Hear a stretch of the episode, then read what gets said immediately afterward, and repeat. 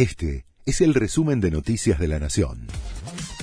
La Nación presenta los títulos de la tarde del lunes 9 de mayo de 2022.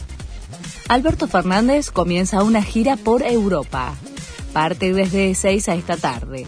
La gira incluye una escala en España, donde se reunirá con el presidente Pedro Sánchez, y por Alemania, donde será recibido por el canciller Olaf Scholz.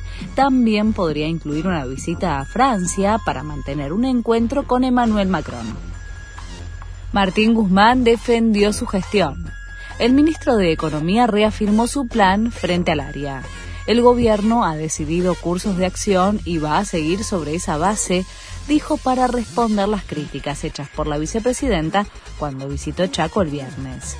Además, apuntó contra el último gobierno de Cristina Kirchner. Hubo problemas de consistencia macroeconómicas, afirmó el funcionario.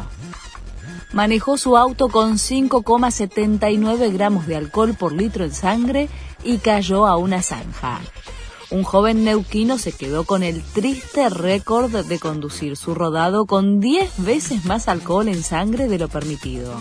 El conductor de un Gold Trend perdió el control y el coche cayó a un desagüe ubicado a un costado de una avenida en la ciudad de Plotier, Neuquén, sin sufrir heridas de consideración. Se conocieron más detalles del casamiento de Daniel Osvaldo con Janina Maradona.